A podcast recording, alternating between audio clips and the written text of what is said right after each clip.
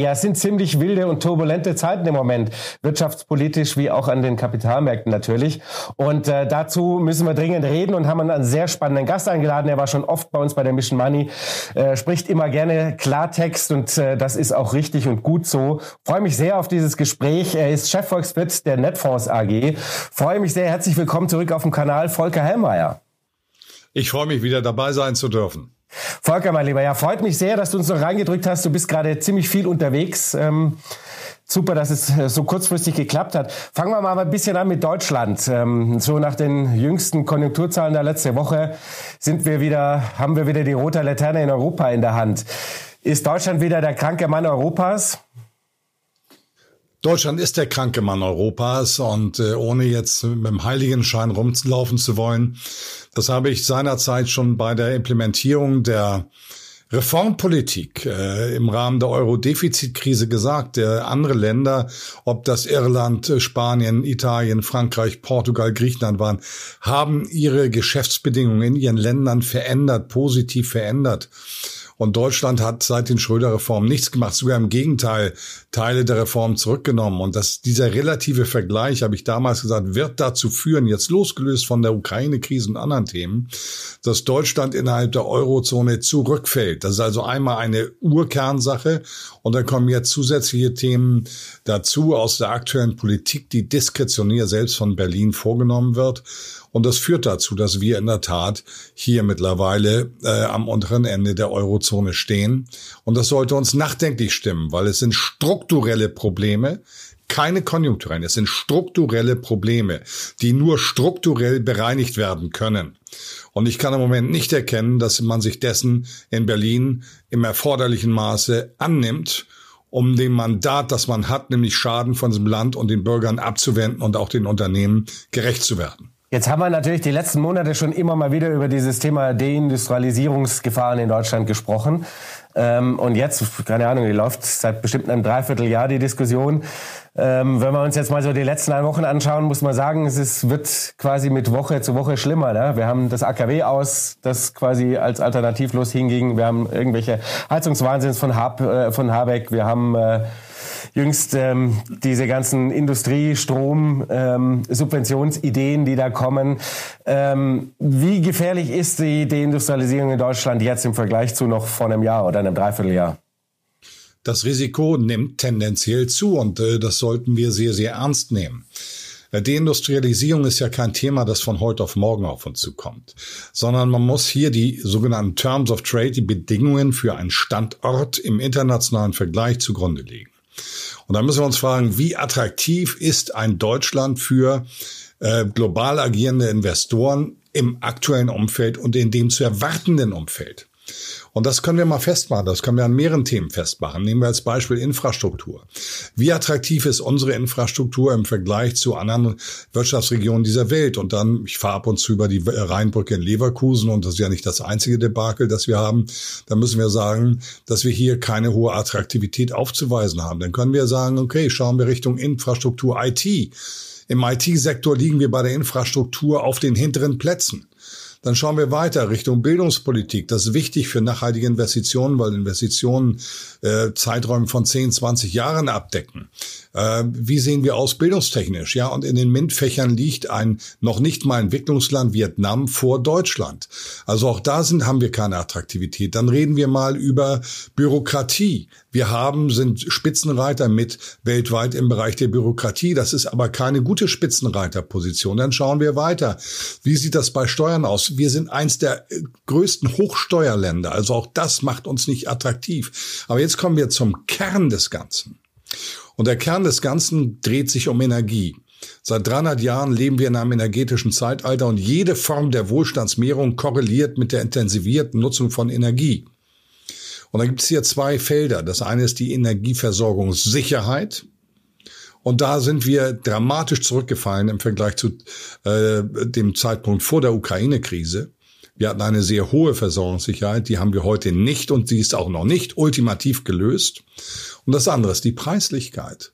Und die Preislichkeit setzt uns in eine Position in Deutschland, die, wie der BDI sagt, und ich freue mich, dass der BDI jetzt endlich meine Meinung aufnimmt. Wir stehen nicht im Diskurs miteinander. Herr Russwurm, ich mache Ihnen das Angebot an dieser Stelle. Ich habe das vor neun und zwölf Monaten schon thematisiert. Bei der Preislichkeit liegen wir circa 500 Prozent, wenn wir über Gaspreise stehen, gegenüber den USA höher und im Bereich der Strompreise um 300 bis 400 Prozent. Wir sind aber der energieintensivste Industriestandort der westlichen Welt. Wie attraktiv ist das heute für Investoren zu sagen, wow, in Deutschland muss ich dabei sein und jetzt nämlich Scholz, wir bieten hier das Mecker für Investitionen. Ich kann es bei den gesamt genannten Themen, die von enormer Relevanz sind für jedes Unternehmen bezüglich Investitionstätigkeit nicht erkennen. Und das macht mich traurig. Weil, und jetzt kommen wir zu einem Punkt, weil diese Brücke muss ich bauen.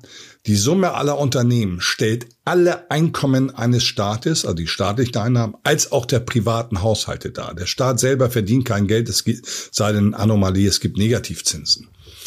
Also, das wichtigste Thema muss es sein für die Politik, dass dieser Kapitalstock, die Summe aller Unternehmen, eine Stabilität hat, damit die Einkommen für den Staat, der das Ganze umverteilt im Rahmen von Sozialsystemen und auch für die privaten Haushalte gewährleistet ist. Und diese ganzen Dinge stehen so sehr in Frage wie noch nie seit 1949. Und ich bin zum Teil erschüttert über das Niveau des Diskurses, weil es hier um existenzielle Themen geht für dieses Land und nicht nur für dieses Land. Denn aufgrund der integralen Rolle, die wir für die Europäische Union spielen als größte Wirtschaftsnation der Europäischen Union, hat das Implikationen für Gesamtkontinentaleuropa. Und da geht es um den Begriff Verantwortung.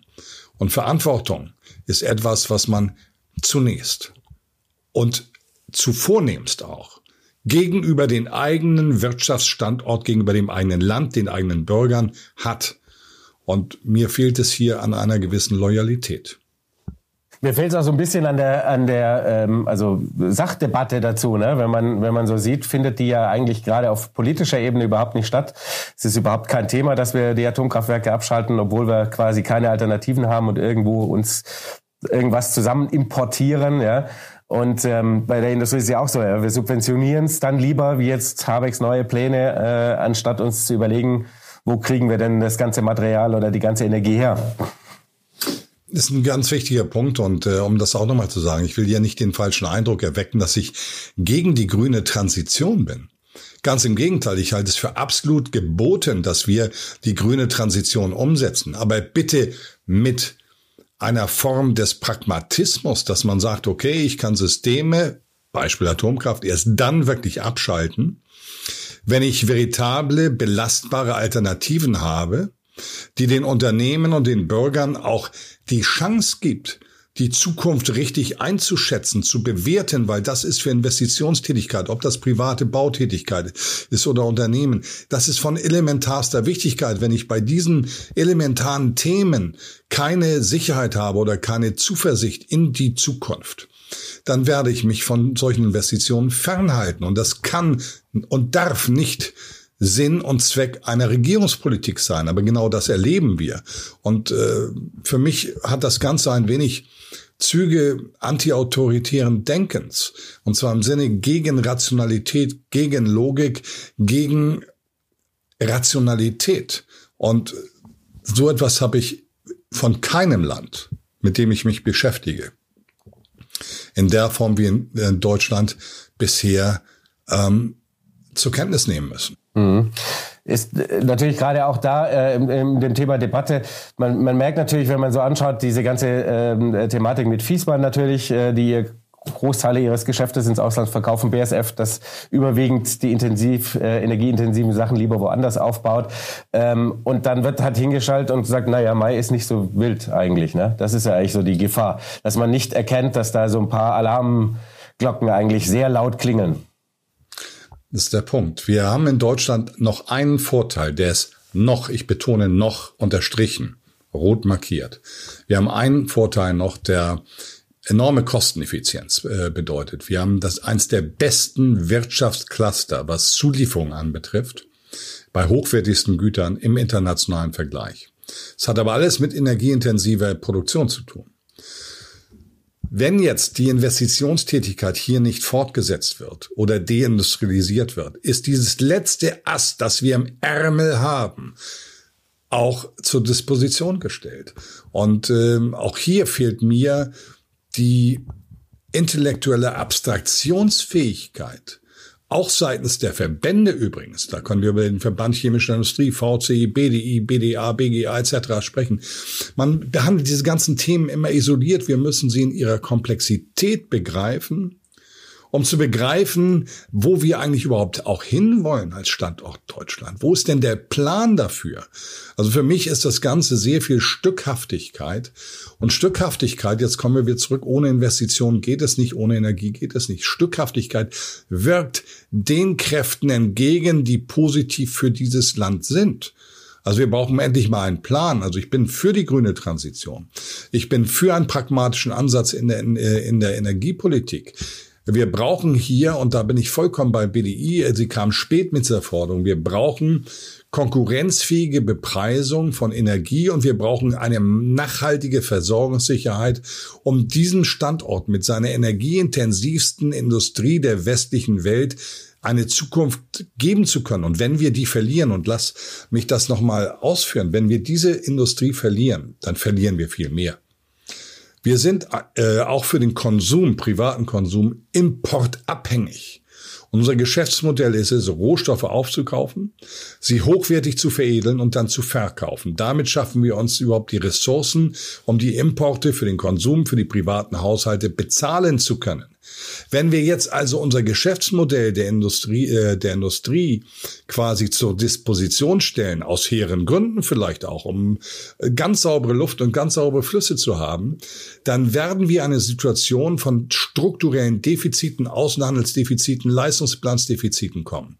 Das bedeutet nichts anderes als Abwertung der Währung, die damit einhergeht und Inflation. Und diese, da sind wir wieder bei diesem Thema Komplexität.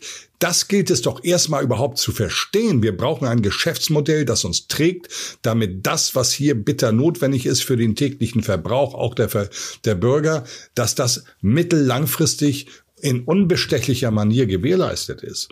Und äh, diese ganzen Themen, wie gesagt, wenn ich mir Talkshows ansehe, wenn ich mir die ganze Bearbeitung der Thematik im öffentlichen Diskurs anschaue, dann fallen diese Themen unter den Tisch. Es sind aber die elementarsten Themen, wo es um das Rückgrat dieses Landes geht. Und nicht nur dieses Landes, sondern ich sage nochmal Kontinentaleuropas. Denn diese Fehler werden nicht nur hier gemacht, aber bei uns sind sie am ausgeprägtesten. Mhm. Wie kriegen wir denn in diesen Karren quasi aus dem Dreck? Mal, also klar, die erste Erkenntnis wäre die Erkenntnis. Ähm, aber es sind natürlich sehr viele Baustellen und die sind alle miteinander sehr teuer. Wer soll das alles bezahlen, wenn wir Infrastruktur, Energie in den Griff kriegen wollen und die Bildung? Also was wir machen müssen, ist erstens konsumtive Ausgaben stoppen. Ähm, wir haben über die Jahre immer mehr konsumtiv ausgegeben und immer weniger investiv verwandt. Wir müssen zurückkommen zum Thema Investitionen. Ich habe überhaupt kein Problem für Investitionen, Schuldengrenzen zu reißen, aber es müssen Investitionen sein, die auch wirklich hier Investitionen sind und nicht nur vorgegebene Investitionen. Und das heißt, wir brauchen hier einen vollkommen neuen Ansatz in der Bildungspolitik perspektivisch. Und das ist bei der, geht von der frühkindlichen Netz, Entschuldigung, Erziehung bis hin Universitäten. Wir brauchen eine IT-Infrastruktur. Ich fordere es seit 2015, den IT-Airbus für Deutschland und Europa, auch um unser geistiges Eigentum zu schützen. Und wir brauchen eine Energiepolitik, die pragmatisch ist und den Notwendigkeiten dieses Landes angepasst ist und nicht die ideologisch ausgeprägt ist. Und äh, dafür brauchen wir vielleicht auch neues Personal, weil das Personal, das wir heute haben, immer wieder offenbart, und das, das ist auch parteiübergreifend in meinen Augen, äh, dass man diesen Komplexitäten in der Form nicht im erforderlichen Maße gerecht werden kann. Mit dem Personal derzeit. Parteiübergreifend ist ja nun offensichtlich, denn viele der Probleme haben wir natürlich schon in den letzten 15, 16 Jahren mit angeschoben sozusagen. Eindeutig ja. Also die Fehler, die wir in der Ära Merkel gemacht haben, sind so äh, markant. Ich finde es toll, wenn man immer für solche vielen Fehler am Ende dann die höchsten Orden des Landes bekommt. Das sagt auch etwas über den Geisteszustand des Landes aus. Aber wir haben eine Energiewende ohne Netz gemacht. Das ist schon mal intellektuell durchaus kapriziös. Äh, aber es ist nicht nur das. von einer Regierung erwarte ich, dass man gestaltet, dass man die Themen von morgen und übermorgen auf der Agenda hat, um Pläne zu haben, wie man diesen Herausforderungen entgegentreten will, um das Land weiter erfolgreich zu führen. Ich habe eben eingangs gesagt, die anderen Länder haben reformiert, wir haben Reformen in anderen Ländern eingefordert, um uns selber zurückzulehnen. Wer sich zurücklehnt, bleibt stehen. Die anderen gehen, man selber bleibt stehen. Das muss man begreifen. Dieses Leben ist so wie ein biologisches Leben. Es ist ein Prozess. Man erreicht nie äh, das Optimum, sondern man muss immer sich bemühen, die Bedingungen so optimal wie möglich zu gestalten. Und dazu gehörte eben auch das Thema IT, dazu gehörte das Thema Infrastruktur und dort wurde verwaltet. Von der Regierung erwarte ich Gestaltung, nicht Verwaltung oder Zerwaltung. Und das muss man leider ähm, Frau Merkel ins Stammbuch schreiben. Was ich ihr anrechne, das möchte ich ihr auch sagen, weil negative Kritik ist immer einfach. Was ich ihr anrechne, ist, dass sie Europa zusammengehalten hat und für viele andere Länder durch die Forderung nach Reformen diese Länder auf den richtigen Weg gebracht hat. Aber ihr primärer Job ist es, dieses Land auf dem richtigen Weg zu halten und eine gute Zukunft zu gestalten. Und da muss ich sagen, fällt das Urteil dann eben nicht positiv aus. Schafft es die, ähm, das aktuelle Personal? Ich werde die Hoffnung niemals aufgeben. Ich hoffe, dass wir als Deutschland, als Land der Dichter und Denker auch erkennen können und so selbstkritisch sind, dass wir uns selber Fehler eingestehen, um dann umzunehmen und neue Politikansätze zu verfolgen. Das ist mein hehrer Wunsch.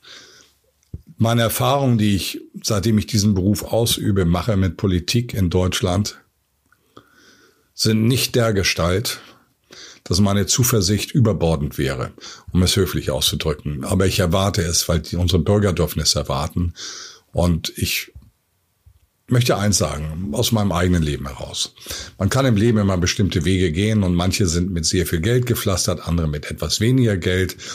Äh, die, die mit mehr Geld gepflastert sind, habe ich festgestellt, in der Branche, in der ich tätig bin, fordern von einem dann aber vielleicht auch einen gewissen Opportunismus ab. Und da muss man selber entscheiden, ob man Opportunist sein will oder Realist und der Res Publica, der öffentliche Sache oder der Sache des Jobs auch verpflichtet ist. Das ist ein ganz wichtiger Punkt. Und an dieser Stelle nochmal ein Dankeschön, insbesondere an die Vorstände der Bremer Landesbank, die durchaus auch mal sagt, manchmal sind sie schwer zu ertragen, aber wir ertragen sie, weil der Track Record stimmt. Und äh, in der Politik ist es ähnlich wie auch in der Finanzbranche. Man muss die negativen Themen auf die Agenda nehmen, weil das die Herausforderungen sind, mit denen man konfrontiert ist und wegducken und abducken oder ignorieren ähm, oder esoterisch auf dem Brocken tanzen nutzt hier nichts sondern es gilt, diese Themenfelder zu adressieren und sie mit Inhalten sinnvoller Art zu füllen.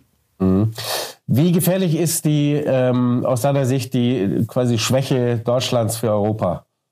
Auch politisch sie enorm, natürlich. Sie ist in meinen Augen enorm gefährlich. Wirtschaftliche Macht und politische Impotenz sind Themen, die nicht wirklich ähm, viel Zukunft äh, versprechen. Und was ich mir hier wirklich erhoffe, ist, dass wir in Europa zurückkommen zu den Erkenntnissen, die Europa stark gemacht haben.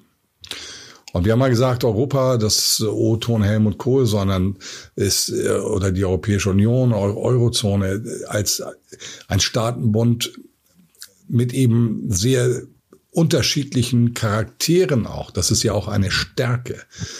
Ähm, und wenn wir das wieder in den Vordergrund stellen, dass wir akzeptieren, dass wir auch eine Unterschiedlichkeit haben, dass nicht alles homogenisiert werden muss, dann sind wir schon mal auf einem guten Weg, nämlich der gegenseitigen Toleranz als Grundlage für gemeinschaftliches Auftreten. Der nächste Punkt ist, und das ist einer, der macht mich sehr traurig. Ich habe eben Defizite Deutschlands angesprochen. Deutschland hatte einen Ruf bis zur jüngeren Vergangenheit, wo man uns insbesondere in den aufstrebenden Ländern, Entwicklungsländern, Schwellenländern als einen ehrlichen Makler zwischen den Blöcken auch teilweise wahrgenommen hat. Das hat unseren Ruf getragen und das war für unsere Wirtschaft, die exportseitig geprägt ist, sehr förderlich. Und wenn eine, ein deutscher Kanzler oder auch Frau Merkel in den Vereinten Nationen vor der Generalversammlung sprach, dann war diese Generalversammlung deswegen voll. Und der Scholz sollte sich Gedanken machen auf seinem letzten Auftritt im Spätherbst oder im Herbst letzten Jahres in der, vor der UN-Generalversammlung herrschte gehende Lehre. Und wenn man eben international, im internationalen Verkehr als viertgrößte Wirtschaftsnation der Welt keine Resonanz auf internationaler Bühne hat, dann kann man auch nicht die Interessen der eigenen Wirtschaft in der Form vertreten, wie es erforderlich wäre und wie es früher gang und gäbe war. Und damit spielen wir also eben mit diesen ganzen Themen und die Europa rutscht immer stärker in eine Rolle der Bedeutungslosigkeit im internationalen Verkehr sondern die Entscheidungen werden getroffen in Beijing, in Washington oder vielleicht auch in Moskau oder demnächst in Riyadh und sonst wo, aber nicht in Europa. Und damit können wir auch die Interessen unserer Ökonomie dementsprechend schlechter international vertreten. Und auch das mag dann ein jetzt noch Softspot, was aber an sich ein Hardspot ist, ein harter Punkt, dazu führen, dass Unternehmen immer stärker Deutschland und Europa den Rücken kehren, weil man eben hier keine Zukunftsfähigkeit in der Form wie in anderen Regionen der Welt erkennen kann und auch keine Vertretung der eigenen Interessen. Und das gehört zur Politik dazu. Und nochmal, das sind sehr, sehr komplexe Themen. Das greift wie ein Räderberg ineinander. Und da brauchen wir einen neuen Erkenntnisgewinn. Und da können wir in die Geschichte schauen, was funktioniert hat. Und wir können in die Geschichte auch schauen, was nicht funktioniert hat. Äh, das fehlt mir. Und es fehlt mir auch, dass diese Leute, ich bin ja hier nicht alleine. Es gibt ja eine ganze Reihe von Leuten, die durchaus etwas Gehirnschmeiß haben und die der Abstraktionsfähigkeit fähig sind. Diese Leute bekommen heute im medialen Dschungel mit bei wenigen Ausnahmen wie in diesen Formaten im Grunde genommen kaum Gehör und haben damit auch keine Traktion in der breiten Öffentlichkeit. Das ist also auch in der breiten Öffentlichkeit, das ist nämlich dem Bürger gar nicht übel, diese Themen gar nicht ankommen und äh, nicht verarbeitet werden. Und das ist sehr, sehr bedauerlich. Ja, vor allem, sie werden halt natürlich immer ähm, polemisiert, ne? Und äh, wir wollen ja eigentlich die Sachdebatte dazu haben. Ähm, weil wir gerade dabei sind, wenn wir jetzt natürlich davon ausgehen, dass sich die, sagen wir mal, geopolitischen Gewichte oder die Konflikte gerade zwischen China und den USA äh, um den Rang als Weltmacht natürlich weiter zuspitzen werden. Wie kann Europa sich denn da überhaupt, ähm, sagen wir mal, aufstellen? Du hast es gesagt, früher waren wir der große Makler äh, zwischen den Blöcken. Ähm, jetzt sitzen wir so ein bisschen zwischen den Stühlen und ähm, sind eigentlich zu klein, um die Stühle zusammenzubringen. Wir sind nicht klein. Wir haben immer noch 14 Prozent an der Weltwirtschaft, aber bei feiner Tendenz. Wir haben immer noch 18 Prozent der Weltindustrieproduktion wegen der Lieferketten im Moment damit auch recht unverzichtbar. Aber auch bei abnehmender Tendenz, dasselbe gilt für die USA. Fakt ist, die aufstrebenden Länder organisieren sich neu. Und jetzt sind wir wieder bei dem, meinem Lieblingsthema Aristoteles. Es geht immer alles um Strukturen. Wir haben einmal festgestellt, dass die aufstrebenden Länder und Entwicklungsländer vom Anteil an der Weltwirtschaft 1980 von 20 Prozent jetzt in etwa bei knapp 70 Prozent sind. Also wir hatten damals 80 und jetzt haben diese Länder, die damals 20 hatten, knapp 70. Das heißt, der Westen ist in der finanzökonomischen Bedeutung total weit zurückgefallen. Bisher wurde diese wirtschaftliche Veränderung der Machtachse nicht über ein Organigramm gespiegelt, sondern wir haben weiter das westliche Organigramm gespielt mit IWF, Weltbank, wo die USA übrigens eine Sperrminorität haben. Die können alles verweigern. Man braucht 85 Prozent Zustimmung für eine Entscheidung. Und die USA haben in beiden Gremien eine Sperrminorität von 16 Prozent. Deswegen kam es in den letzten zehn Jahren zu Veränderungen oder gut zehn Jahren. Jetzt wird nämlich ein Organigramm der aufstrebenden Länder um China herum aufgebaut dass plötzlich eben auch ein, eine politische Machtachsenverschiebung zur Folge hat. Dazu gehört das größte Freihandelsabkommen der Welt, RCEP, dazu gehört die AIIB, die Asian Infrastructure Investment Bank als Alternative zur Weltbank, die schon arbeitet, die New Development Bank als Alternative zum IWF, die schon arbeitet, wo die USA eben nicht mehr die bestimmende Größenordnung sind. Und wenn wir sehen, was jetzt mit BRICS passiert, dass dort 19 Länder ähm, erwägen, den BRICS beizutreten, dann en entwickeln sich jetzt politische Strukturen, die einen Bedeutungsverlust des Westens im politischen globalen Organigramm manifestieren.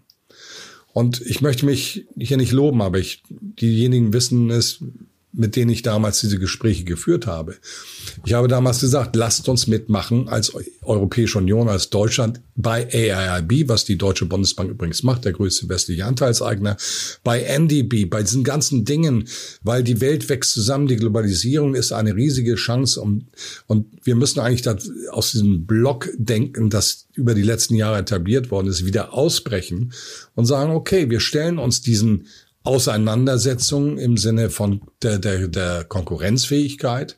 Und dann müssen wir uns ein Stück weit neu erfinden. Dann müssen wir weg von der Anspruchsgesellschaft wieder stärker zur Leistungsgesellschaft, die übrigens die Grundlage der sozialen Marktwirtschaft ist. Wir haben aus der sozialen Marktwirtschaft ja eher eine sozialistische gemacht über die letzten Jahrzehnte. Und dann müssen wir zurück zu Tugenden finden. Und Tugenden basieren auf Logik, Rationalität und nicht aus der Verneinung der Realität. Wenn wir glauben, wir können mit der Blockbildung diesen Entwicklungen in aufstrebenden Ländern äh, eine Kraft entgegensetzen, die unsere, äh, die für uns Machterhalt bedeutet, dann ist das ein riesiger Irrtum. Das ist wie bei der DDR, bei Gorbatschow und äh, Herrn Honecker. Wer zu spät kommt, den bestraft das Leben. Keiner wartet auf Deutschland, keiner wartet auf Europa, sondern wir müssen uns hier ein Stück weit neu erfinden. Das sage ich immer und immer wieder.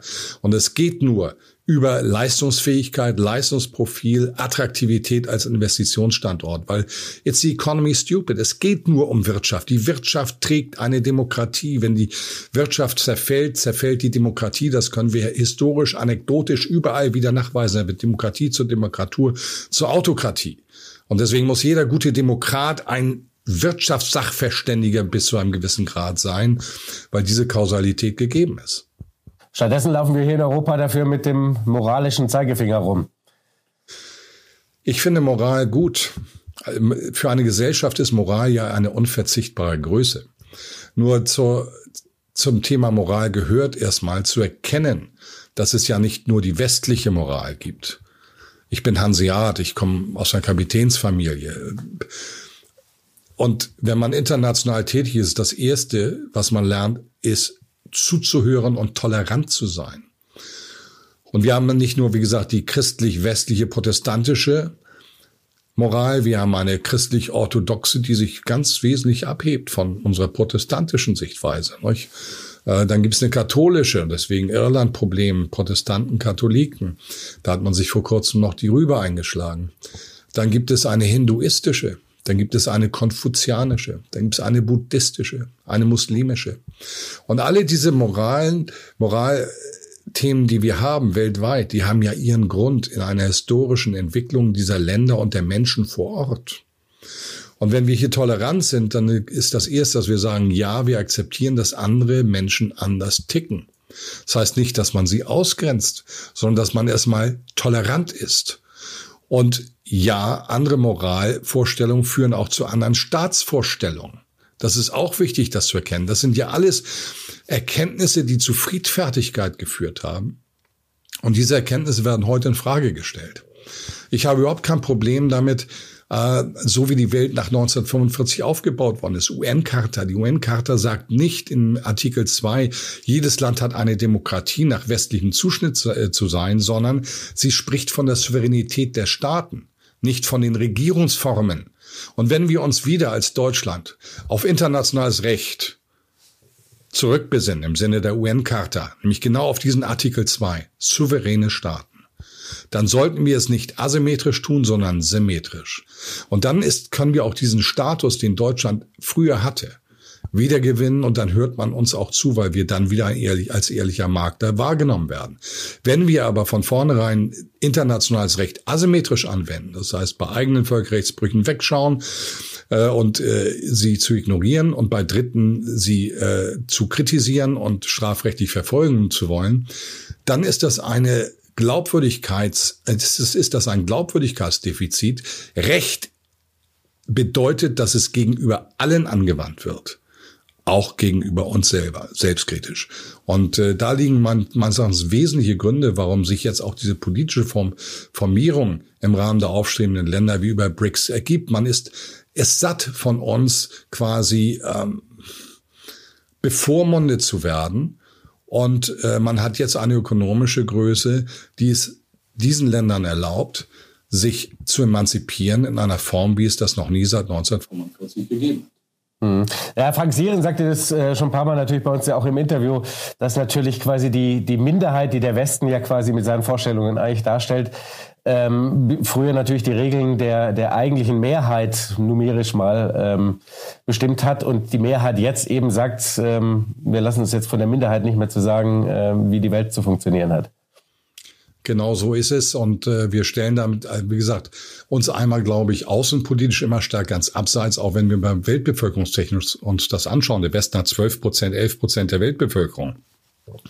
Der Rest sind 88, 89. Also mit welchem demokratischen Recht glauben wir, die Weisheit mit Esslöffeln gefressen zu haben, dass wir wissen, wie alles funktioniert. Und wenn wir mal schauen, wie schlecht Europa funktioniert und auch die USA funktionieren, und da schauen wir auf wirtschaftliche Strukturdaten, dann fallen wir doch bei Strukturdaten zurück. Früher hatten die Entwicklungsländer schwache Strukturdaten, heute haben die starke Strukturdaten. Und wir haben die Schwachen, aber wir glauben, dass wir einsagen können, wie äh, die Welt funktioniert.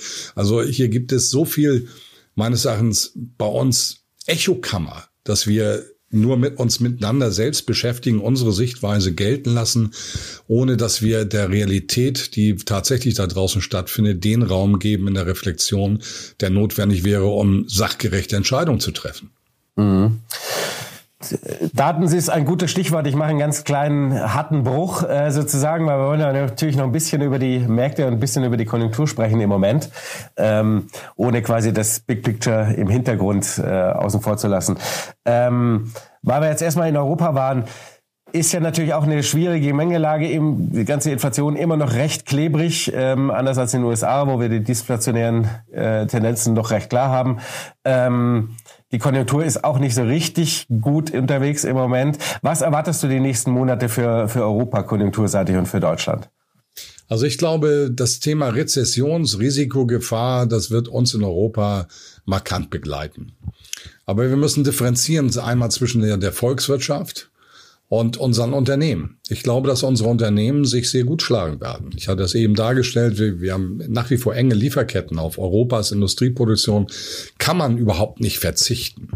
Und äh, vor dem Hintergrund bin ich für unsere Unternehmen durchaus zuversichtlich. Ich habe die aktuelle Lage als nervöse Stabilität äh, beschrieben. Ich glaube, das wird uns, die Nervosität wird uns weiter begleiten, auch aus geopolitischen Gründen. Äh, aber die Unternehmen werden dabei recht gut reüssieren. Das heißt, wir werden immer wieder auf leicht ermäßigten Kursniveaus gute Kaufinteressen sehen. Und damit ist mein, mein grundsätzlicher Bias nach, ist nach oben gerichtet. Vor ein paar Wochen hatte ich mal bei den Kollegen bei NTV gesagt, nächstes Ziel 15.800, 16.000. Da sind wir jetzt. Und äh, das nächste Ziel wandert dann Richtung 16.600. Und bitte nochmal, das sind ja, das war dann vielleicht ja mal wieder neue Allzeithochs, aber es ist ein Performance-Index, wo die Dividenden eingezahlt werden. Der reine Kursindex ist im Vergleich international nach wie vor sehr, sehr niedrig. Und auch die Bewertung ist nicht sportlich. Äh, und ich sehe unsere Unternehmen eben mit der Weltwirtschaft äh, vernetzt und dann liegen wir bei Wachstumszahlen um die drei Prozent oszillierend. Und das macht sich dann auch in unseren Bilanzen am Ende bemerkbar. Mhm. Gehen wir mal einmal kurz über den großen Teich. Äh, auch da die letzten Wochen oder vor allem auch letzte Woche die Konjunkturdaten ähm, zeigen doch, doch gewisse Risse, sagen wir mal so. Geht der US-Wirtschaft die Luft aus jetzt? Ja, das muss man ganz deutlich sagen. Und hier müssen wir eine Differenzierung machen. Was wir erkennen ist, dass einige Sektoren ohnehin schon in einer Rezession sind. Wenn wir den Hypothekenmarktindex nehmen, sind wir auf dem tiefsten Niveau seit 1997. Und was wir jetzt sehen, ist, dass auch der Arbeitsmarkt anfängt, Fissuren zu äh, bekommen. Wir haben im Moment eher Daten der zweiten Reihe gesehen, die das andeuten. Arbeitslosen Erstanträge wandern von 200.000 Richtung 240, 250.000 raus. Das sind wöchentliche Daten. Aber wir bekommen auch jetzt den Employment äh, Trend Index der bewegt sich, äh, bewegte sich zuletzt auf den tiefsten Niveaus seit Ende 2021. Das heißt, die Dynamiken fallen weg. Zum aktuellen Arbeitsmarktbericht will ich auch noch etwas sagen. Äh, das Land der IT-Top-Firmen dieser Welt ist ja nicht in der Lage, so wie wir das können in Deutschland, die Zahl der Beschäftigten genau festzustellen, sondern wie macht man das? Es gibt zwei Umfragen, da wird nur ein ganz kleiner Prozentsatz der Bevölkerung befragt. Einmal ein Household Survey, einmal den Establishment Survey. Und dann werden diese Daten, die man dort erhebt, extrapoliert mit den Erfahrungswerten aus der jüngeren Vergangenheit. Und daran liegt ein Risiko. Das heißt, wenn ich eine Aufschwungphase habe, wie wir das zuletzt in den USA hatten, dann habe ich eine sehr positive Extrapolationsdatenbasis. Und dann besteht, wenn da die Wirtschaft dann Richtung Stagnation, Rezession läuft, besteht das Risiko, dass ich die Zahlen zu hoch ausweise. Andersrum genauso, wenn man aus der Rezession kommt Richtung Wachstum, dann fallen sie zu negativ aus. Und das ist der Grund für mich, warum manche Non-Farm Payrolls vielleicht im Moment überraschen. Der zweite Punkt, und das ist wichtig, ist das sogenannte CES Net Birth Death Model. Da wird angenommen, wie viele Unternehmen werden neu gegründet oder wie viele Unternehmen scheitern. Und äh, auch das ist nicht, äh, wird nicht erfasst, sondern das wird geschätzt. Und wenn wir den aktuellen Arbeitsmarktbericht nehmen, wo 253.000 neue Jobs geschaffen worden sind, sind von 253.000 neu geschaffenen Jobs 378.000 aus diesem CES Net Birth äh, Death Model abgeleitet. Also das stehen Qualitätsfragen ob dieser statistischen Daten auch im Raum. Was sehe ich? Einfach nochmal beantwortet. Ja, die USA verlieren an dynamischer äh, an, an Dynamik in der Ökonomie. Sehe ich jetzt eine große Rezession? Nein, die sehe ich nicht. Äh, und auch hier wieder die Top-US-Unternehmen, wenn wir auf die Aktienmärkte schauen, hängen nicht primär nur an der US-Wirtschaft, sondern sie hängen an der globalen Wirtschaft. Das gilt gerade eben auch für die Unternehmen, die im S&P 500 oder Nasdaq oder wie auch immer notiert sind. Und deswegen sollte man nicht den Fehler machen, wegen nationaler ökonomischer Entwicklung ähm, dem Aktienmarkt den Rücken zu kehren, sondern wir sollten immer bei diesen großen Indizes drauf schauen, was macht eigentlich die Weltwirtschaft? Ja, und die regionalen Bezüge spielen eine Rolle, aber sie spielen nicht die entscheidende Rolle. Das ist mein, mein Credo. Mhm. Aber äh, glaubst du, dass die äh, Fed quasi jetzt, wenn wir davon ausgehen, dass das die letzte Zinserhöhung letzte Woche war und dann jetzt erstmal ein Päuschen kommt, rechtzeitig den Fuß von der Bremse bekommt? Weil die Daten sind ja noch, noch relativ, ähm, relativ, äh, sagen wir mal, unklar, so kann man es mal sagen. Ja? Nicht nur die Qualität der Arbeitsmarktdaten, aber Wirtschaft ist relativ bewusst. Die Unternehmen sind immer noch, weisen immer noch relativ gute, auch wenn die Latte niedrig war, gute Gewinne aus. Ähm, also es ist schon noch so ein bisschen so dieses Spiel, die Inflation, also die Kerninflation ist auch immer noch sehr klebrig, ja. Also was wir sehen, ist erstmal zweierlei. Wir sehen in der Welt einmal eine Entwicklung zur Deflation und einmal zur Inflation. Wenn wir uns anschauen, China jetzt erwartet die Erzeuger, äh, die, die Verbraucherpreise plus 0,3 Prozent im Jahresvergleich. Die Erzeugerpreise sind im negativen Bereich. Russland, Erzeugerpreise negativ, Verbraucherpreise waren, waren jetzt, glaube ich, zuletzt bei oder sollen bei 2,5 Prozent ausfallen. Und das gilt für ganz viele asiatische Länder, dass es dort also eher ein disinflationäres, deflationäres äh, Bild gibt. Und dann gibt es den Westen, Europa am stärksten betroffen, mit einem hohen inflationären Input. Und die Inflation ist hartnäckig. Und dann die USA USA, deutlich besser als Europa, aber eben auch nicht in einer kommoden Situation wie in Asien. Das hat natürlich mit Sanktionspolitiken zu tun, mit Zugriff auf Ressourcen in dieser Welt und so weiter und so fort. Also das wird Bremsspuren mit sich führen, wobei die USA energetisch nicht das Problem Europas haben. Das ist wichtig, das ist auch der Vorteil, warum sie in den Preisen niedriger sind als wir. Verbraucherpreise im Moment fünf Prozent im Jahresvergleich, Erzeugerpreise kommen immer weiter runter, Importpreise bei minus 4,6 Prozent. Also die USA sind dort kommod aufgestellt und damit haben sie im westlichen Kontext, bieten die USA zusätzlich mit dem IRA-Programm einfach eine Sogwirkung. Deswegen glaube ich auch, dass die USA profitieren werden. Dort wird jetzt Struktur, Aristoteles, Industriestruktur aufgebaut, zulasten Europas, zulasten Taiwans, wenn es um bezüglich der Halbleiter und äh, das wird die USA ein Stück weit stabilisieren, aber es destabilisiert dann eben Europa und Taiwan. Und wir müssen uns sehr wohl die Frage stellen hier in Europa, ob äh, man da dem sehenden Auges zusehen will oder ob man eben daraus neue Maximen für die eigene Energiepolitik, Außenpolitik, Wirtschafts- und Innenpolitik ableiten muss. Wie stellen wir uns da denn da auf wirtschaftlich? Ich kann im Moment weder von Seiten der Europäischen Union, die ja wesentlich Außenpolitik für unsere europäischen Länder innerhalb der Union macht, die richtigen Akzente erkennen und auch nicht in Berlin. Tut mir leid, das ist, wir machen hier Day-to-Day-Business, ähm, im Zweifelsfall mit Subventionen, wie jetzt das 200 Milliarden Programm oder jetzt wie die im Raum stehende Stromsubventionierung. Das geht alles zu Lasten der kommenden Generation, ohne die Probleme ultimativ zu lösen. Und was wir brauchen, sind politische Manager, die diese Probleme strukturell bereinigen, damit Investitionstätigkeit hier wieder stattfinden kann. Und genau das wird nicht gemacht. Und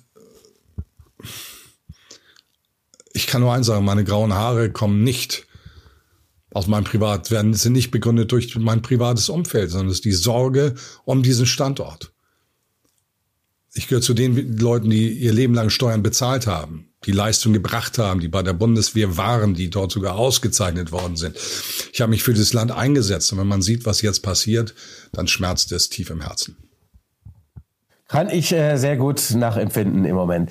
Ähm, aber äh, kommen wir noch mal kurz zurück auf den ähm, auf das Thema Weltwirtschaft äh, im, im Zusammenhang mit den USA. Wenn wir natürlich durch jetzt wieder Asien startet wieder durch, dadurch, dass China wieder aufmacht und äh, den Motor sozusagen hochfährt, wir dadurch natürlich auch wieder inflationäre Tendenzen bekommen. Du sagst es, wenn natürlich auch die amerikanischen Unternehmen schwerpunktmäßig in der Welt unterwegs sind, ähm, kriegen wir dann nicht weiter äh, einen inflationären Druck? Also je, be je, besser die Weltwirtschaft läuft, desto stärker wird dieser Druck. Was wir brauchen, ist einfach, weil wir aus einer Unterinvestition seit 2017 kommen in der globalen Wirtschaft, dass die Produktionskapazitäten wieder erhöht werden müssen. Also das Lieferkettenproblem ist in meinen Augen nicht gelöst und in dem Moment, äh, wo sich die vielleicht auch im Westen aus, aufgrund neuer außenpolitischer Entwicklungen dann Wachstumskräfte verstärkt wieder zeigen, dann werden wir weiter Lieferkettenprobleme haben. Das heißt, das Thema dieser Null- und Niedriginflation in westlichen Ländern, ich betone erstmal in westlichen Ländern, das ist vom Tisch. Und ich teile die Sorgen von Joachim Nagel, von Herrn Villeroy, wenn wir über die EZB reden, dass eben äh, Risiken für die Preisstabilität ähm, begründet sind, dass also Inflation hartnäckiger bleibt, als man es jetzt antizipiert. Dieses Risikocluster sehe ich auch. Ähm, aber ich sehe, das war noch mal eine Frage zuvor von dir, die Federal Reserve wirklich am Ende ihres Zinserhöhungszyklus, weil viel mehr können die USA gar nicht ab, weil die Schuldenstände so dramatisch hoch sind dass diese durch die Höhe der Schuldenstände die Zinserhöhungen eine ganz eine höhere Wirkung entfalten als jemals zuvor in der Geschichte. Also da laufen wir jetzt so am Threshold, aber man hat ja auch Preisinflation 5, Leitzins 5, also das ist ja kommoder als bei uns bei Eurozone 7,2 Prozent Verbraucherpreise, bei 3,75 Leitzins zeigt einfach, dass die Eurozone da noch und die EZB noch Nachholbedarf hat. Ähm, das wird auch Richtung 4, 4,5 laufen. Ich erwarte aber auch, dass die Inflation demnächst Richtung 5 runterkommt, wir dann zwischen 4 bis 5 Prozent lange Zeit mehr anderen werden. Das ist so mein Ausblick für diese, sowohl für die USA als auch für die Eurozone perspektivisch. Also sind dann quasi die zwei Punkte, die sich daraus ergeben. A, die Fed wird sich irgendwann äh, endlich eingestehen müssen, dass die 4 die neue 2 ist. Das ist mal das eine, glaube ich. Ja, äh, unterschreibe ich so. Das gilt insbesondere in dem Kontext, in dem die geopolitischen Auseinandersetzungen äh, fortgeschrieben werden, weil es bedeutet ja eine Teilung der Welt, damit auch ein Zugriff auf die Ressourcen dieser Welt in nicht der homogenen Form, wie wir es aus der Vergangenheit kennen, sondern in einer heterogenen Form, wo der Westen daraus Nachteile hat und die aufstrebenden Länder die Vorteile. Das ist eigentlich das übrigens das Faszinierende. Durch unser Agieren sind die Standortbedingungen der gesamten aufstrebenden Länder deutlich optimiert worden im internationalen Vergleich Wettbewerb um Investitionen. Ähm, ich bin da ganz bei Frau Jellen. Frau Jellen hat dieses Thema ja aufgebracht. Sie war mal an der Spitze der Fed, jetzt ist sie US-Finanzministerin. Und diese Wirkung ist in der Tat äh, gegeben, die ist nachweislich. Wir haben, wenn, wenn man sich die, den Chart der Kreditvergabestandards anschaut, über die letzten zehn Jahre, sind wir jetzt auf dem zweithöchsten Stand, der jemals in den letzten zehn oder zwölf Jahren gemessen worden ist. Und das wirkt wie eine Zinserhöhung. Und wir sehen ja auch, dass der Stress in den US-Banken noch nicht vorbei ist. Jede Zinserhöhung verschärft das Stress, äh, das Stressmomentum innerhalb des Bankenapparates. Wir haben in den letzten Wochen Einlagenabzüge in der Größenordnung von 360 Milliarden aus US-Dollar aus dem Bankensystem äh, gesehen. Also auch vor dem Hintergrund sehe ich einfach, dass bezüglich, wie gesagt, der, des gestoppten Anstiegs der Inflation, des leichten Rückgangs der Preisinflation, insbesondere der Erzeugerpreise und der Importpreise, weil die wirken sich mittelfristig dann auf die Verbraucherpreise aus, äh, entsteht einfach Raum für die USA jetzt zu sagen, das war's, wir machen eine Pause, wir schauen uns das an. Und äh, in dieser kommoden Situation befindet sich die EZB nicht. Jetzt kommt aber ein zweiter Punkt bei den USA hinzu. Es geht ja auch um den Leitwährungsstatus. Das ist ganz, ganz wichtig, dass, äh, weil der Leitwährungsstatus erlaubt den USA Handlungen im monetären Bereich, die sonst kein anderes Land umsetzen kann, ohne dass es dafür bestraft wird. Und von daher gilt, gilt es natürlich auch, eine gewisse Stabilität am Devisenmarkt zu etablieren.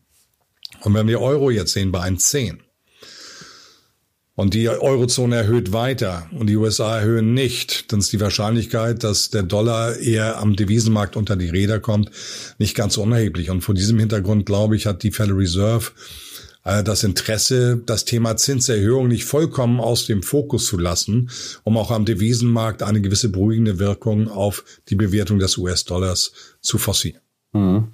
Und dann haben wir natürlich noch das ganze äh, Thema um das Debt Ceiling. Ähm, Jan hat es ja letzte Woche gesagt, ähm, Anfang Juni ist vorübergehende Zahlungsunfähigkeit, wenn man sich da nicht einigt.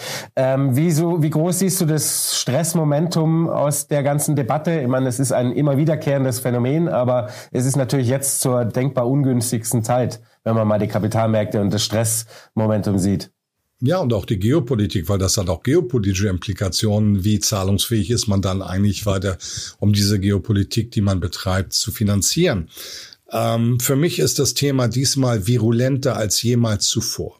Und ich will das erklären. Das hat mit den Midterm Elections im letzten Jahr zu tun, wo äh, die Wahl des äh, Kongressspeakers einherging mit Konditionen, die abgerungen worden sind seitens der Republikaner, was Haushaltsführung anbetrifft. Das heißt, die Sachlage ist eine viel nachhaltigere, was das Krisenszenario anbetrifft, als jemals zuvor. Wir hatten ja schon Haushaltsstilllegungen in den USA, aber diesmal hat das eine andere Qualität, weil es geht um viel mehr Grundlegendes im Rahmen der gesellschaftspolitischen Spaltung, unter, denen, unter der die USA leidet.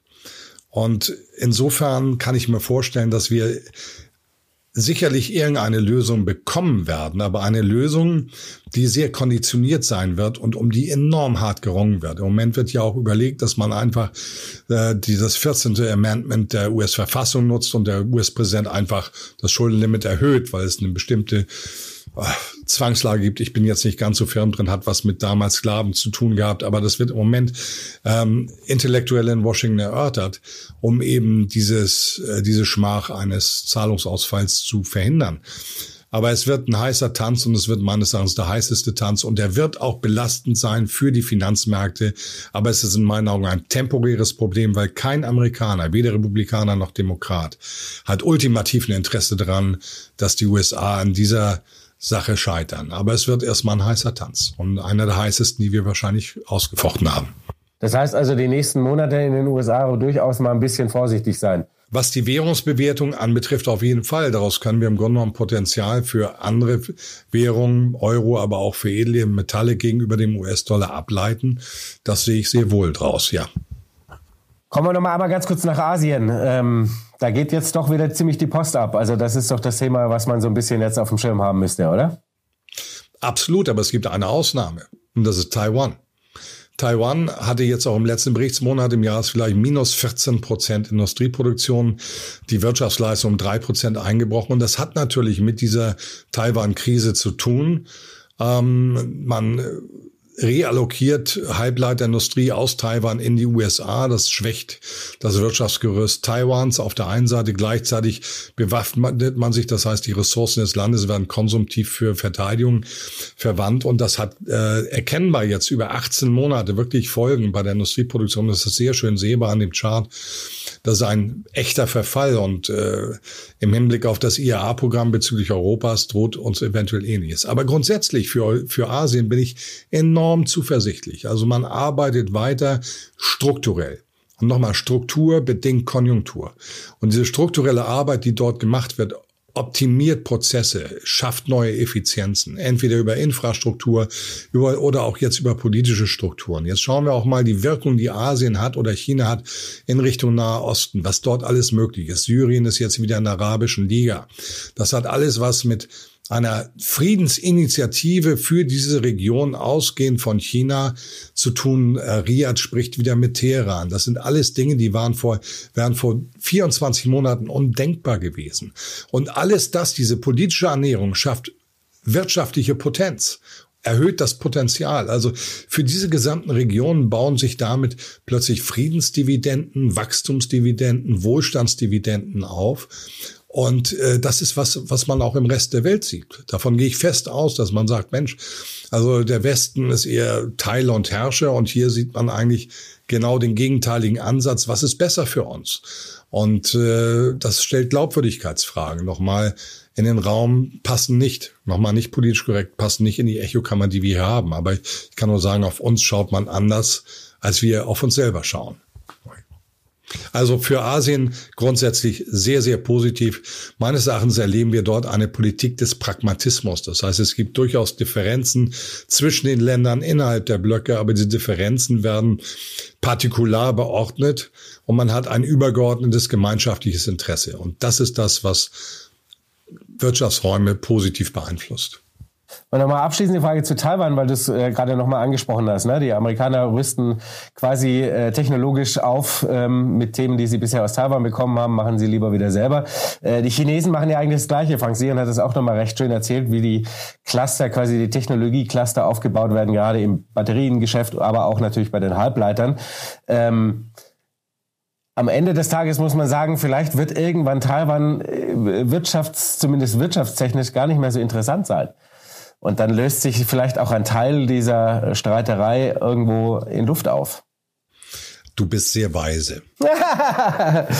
was wir, was wir sehen, ist doch immer wieder, dass die USA in dem Moment, wo sie ihre wirtschaftlichen und Machtinteressen, äh, wenn die befriedigt sind, äh, dann spielen, sind Partner von gestern wieder irrelevant.